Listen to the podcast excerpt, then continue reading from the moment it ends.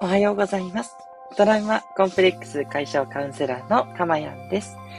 えー、今日もこの音声を聞いてくださって本当にありがとうございます。心より御礼申し上げます。えー、この音声を収録している日時は2022年5月23日の午前6時40分台となっております。ということで、また月曜日がやってきました。また一週間スタートという方も多いんじゃないかなと思います。ね。そして、えー、一週間ということもなくですね、日々日々、ただ家族のために頑張っている主婦の皆さんたちも、本当にお疲れ様です。ね。あの、いろんなね、お立場の方いらっしゃると思うんですが、まあ、それでも、夜は過ぎ、朝が来るということでね、あの、もしね、あの、うまくいかないことがあってもね、それは朝にリセットして、また朝からやっていく。ね、そしてうまくいったっていう方は、さらにね、うまくいった部分を上乗せしていくということでね、えー、朝はそんなエネルギーの満ちた時間になるといいなと思っています。で、逆にね、えー、朝いつもだったら元気なんだけど、なんか元気出ないなっていう、そういう時はね、ちょっと体調の不良かもしれないのでね、えー、遠慮なく休むと言ったこともね、心がけていただけるといいと思っております。はい、えー、私はですね、あの、ちょっと昨日は えー、いろいろちょっと疲れが溜まっていたのか、少しね、ゆったりとする一日ということで、えー、ずっとね、あの、新しくできたですね またなんですけど、スーパーセントに行って、一日のんびりをしておりました。もう、すっごい充電できて、もう最高の一日をちょっと過ごさせていただいてね。いや、本当に、あの、家族にも感謝感謝という感じなんですけど、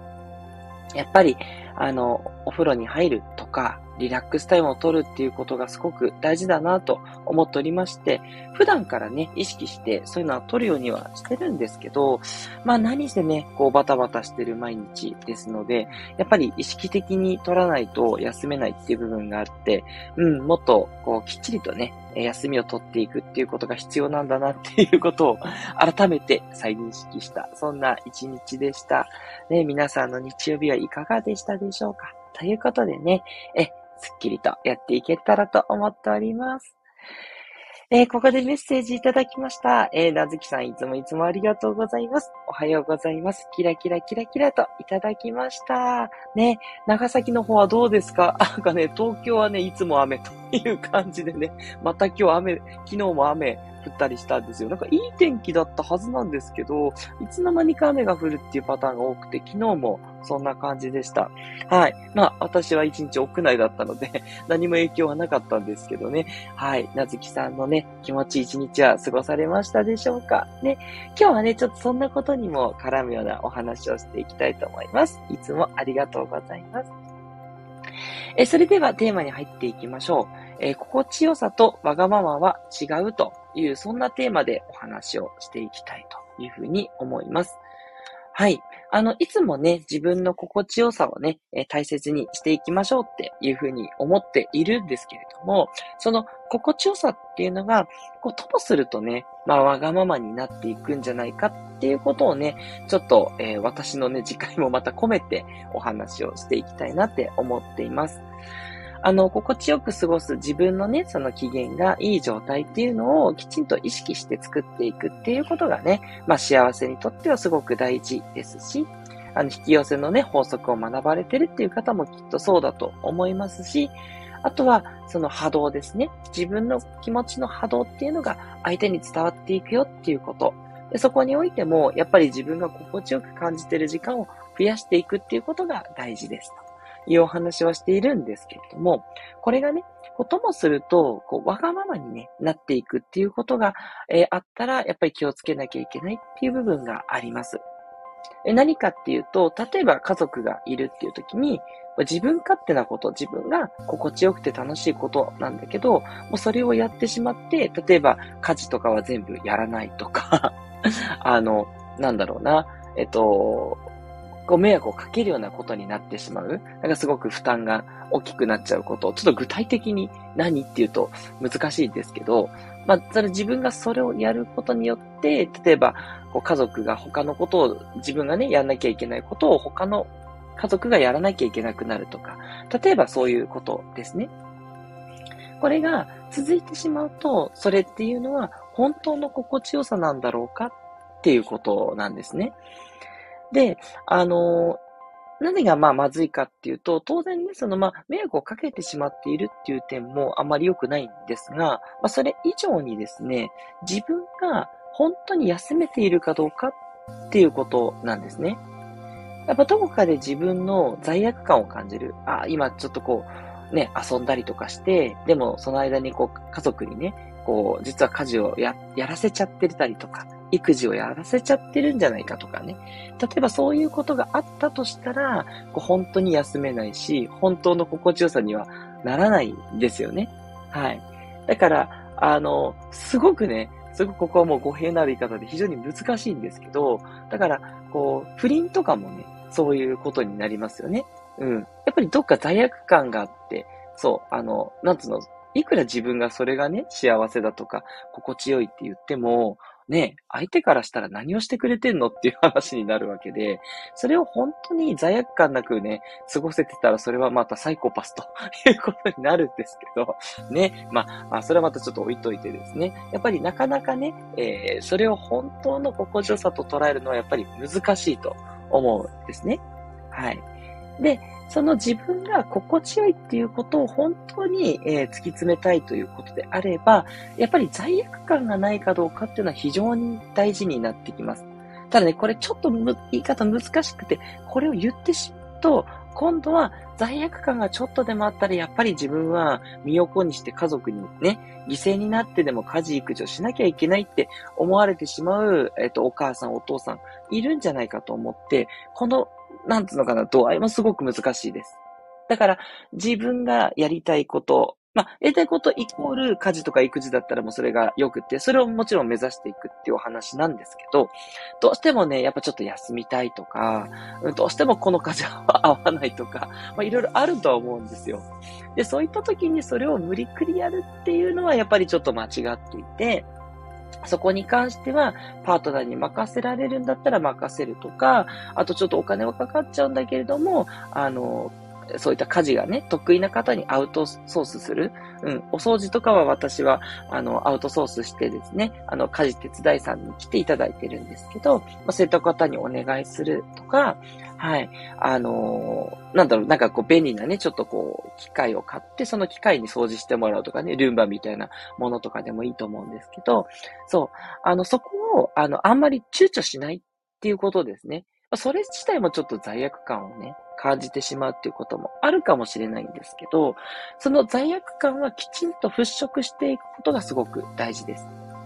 だからちょっとね、怖いと思うんですけど、勇気を出して、ちょっと自分はこの家事が好きじゃないし苦手だから、あの、例えばこう家事手伝いさんお願いするのはどうかなとか、ちょっとこうルンバみたいなものを買うとか、そう。あと、あの、最近ね、あの、あれ私お話ししたかなあの、コインランドリーとかを使ってるんですけど、コインランドリーで、そのこれから梅雨の時期とかはね、なかなか洗濯物乾かなかったりするんで、ちょっと数百円かかっちゃうんだけども、コインランドリーで洗濯物を干せば、あの、雨に濡れて干し直しっていうこともなくなるので、コインランドリーを使ってみるとかね。ま、そんな具体的に考えなくてもいいですけど、あの、自分が心地よくないなと思っているときに、ただそこから逃げるというよりは、それに対してちゃんと向き合ってあげる。うん。これも自分の心地よさを得るために大切なことだよっていうことなんですね。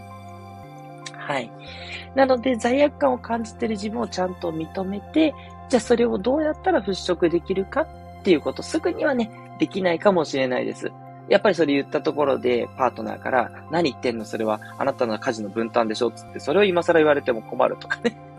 言われる可能性もあると思いますので、その時はちょっとシュンってなっちゃうんだけれども、うん。そしたら今度は私がやってるように、そのやってる時間を少しでも楽しくする。音楽を聴きながら、家事育児をするとか、まあ、育児はちょっと音楽聴きながら難しいかもしれないけど、家事ならね、できるんじゃないかとか、そう、あと育児をしていても、あの、子供の遊ぶことをしながら、あの、子供の成長を感じてみるとかね。まあ、これも私がよくやってることですけど、ああ、俺が大きくなったなーって言って、ちょっとね、あの、そういった考えにふけてみたりとか、うん。なんか、あの子供が遊んでる時に、ちょっと自分もね、少しこう、ストレッチをしたりとかね、あのー、なんだろう、背伸びをしてみて気持ちよさを感じるとか、うん。本当はね、その育児に集中するのが一番大事なことなんですけど、ただね、大人も大人の事情がありますから、それをちゃんとやるんだけど、やりながら、ちょっとでも何かね、5%ぐらいでも何かできることがないかなって言って、心地よさを少しずつ増やしていく。うん。これが大事なんじゃないかと思います。はい。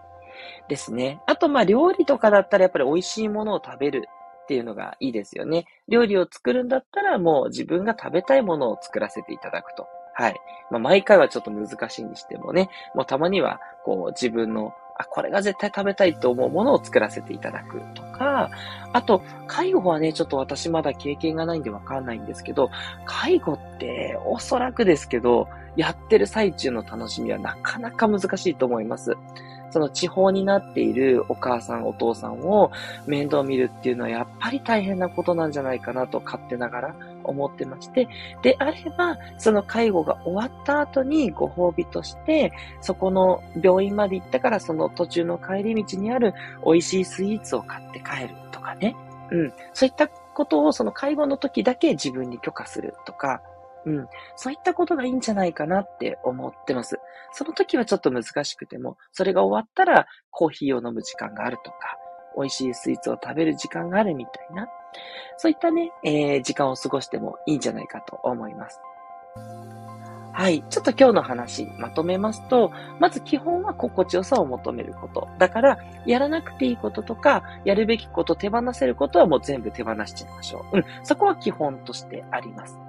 ただ、それでも残ってしまう家事っていうのはやっぱりあると思います。それを全部自分はやりませんって言って、パートナーに押し付けるっていうのは間違っていて、それは罪悪感をやっぱり生んでしまうので、心地よくないことがあっても、自分がやるべきことはやっぱりやりましょうと。だけど、そこで、えー、その時にどうしてもね、えー、やらなきゃいけないことは、少しずつ発想をやっぱり変えていくっていうこと。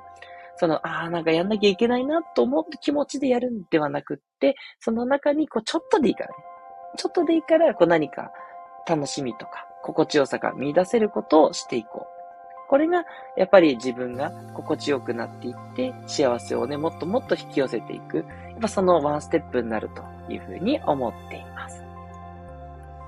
はい。ということでね、えー、今日のお話いかがでしたでしょうか？すごい参考になったという方はね、いいねなどいただけたらとても嬉しいです。そしてね、スコアさんはね、メッセージほんといただいてとても嬉しかったです。レターの方もね、どしどしとお待ちしております。あの、いいことでも、それからもっとね、こうしてほしいとか、あとこんな放送をね、話してほしいとか、いろんなリクエストもお待ちしております。えー、メッセージ最後に読ませてください。えー、なずきひとりさん追加ありがとうございます。長崎は今日は曇りですということでね、そうですよね。晴れたり曇ったり、晴れがね、あの、多い時があったら曇ったりとか、いろんなことあると思うんですけれどもね、いろんなね、天気の時にどう楽しむかって決めておくのも一つのね、秘訣かもしれません。なずきさんありがとうございます。